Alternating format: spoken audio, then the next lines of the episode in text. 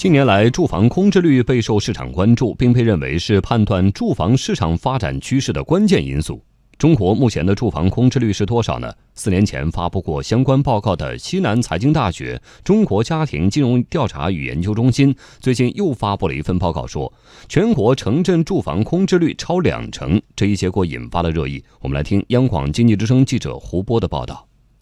这份名为《二零一七中国城镇住房空置分析》的报告说，二零一七年我国城镇地区住房空置率为百分之二十一点四，全国城镇地区有六千五百万套空置住房，二线和三线城市住房空置率高于一线城市。对于这份报告得出的住房空置率结论，易居房地产研究院副院长杨红旭持不同看法。他解释，目前没有一个标准去界定什么样的状态算空置，即使理论上有，在实践中也很难操作。这个数据我是不认可的，那因为如果真的是在中国城镇地区超过了百分之二十，这是个很严重的问题。这世界上房屋空置率最高的，按国家来看是日本，这个是有详实数据，是百分之十三。接近百分之十四，那中国城镇地区居然超过日本，这个我认为是不现实的，因为中国的城镇化率目前还不到百分之六十，中国的人口还在增长，呃，很多的宏观经济数据，中国的情况都要好于日本。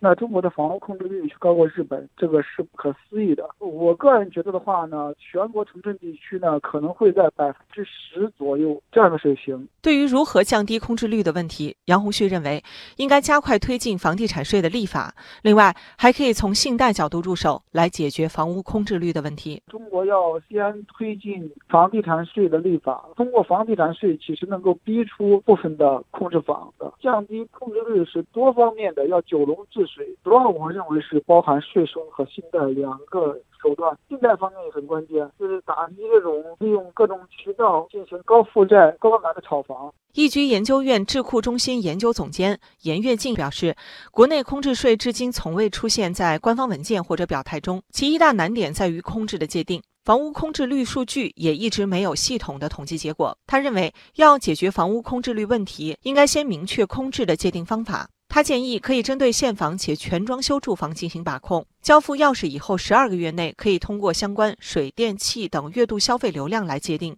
应该是用市场化的方式呢，可能会更加好。就是说控制在那里呢，对于这个房东来讲，他肯定是不划算的。整个这个租赁市场，如果说租金回报率啊收益比较高的话，那么房东自然而然他就不会去采取这样一个控制的方法。这个时候反而会让这个控制率房屋呢加快进入到一个呃租赁市场。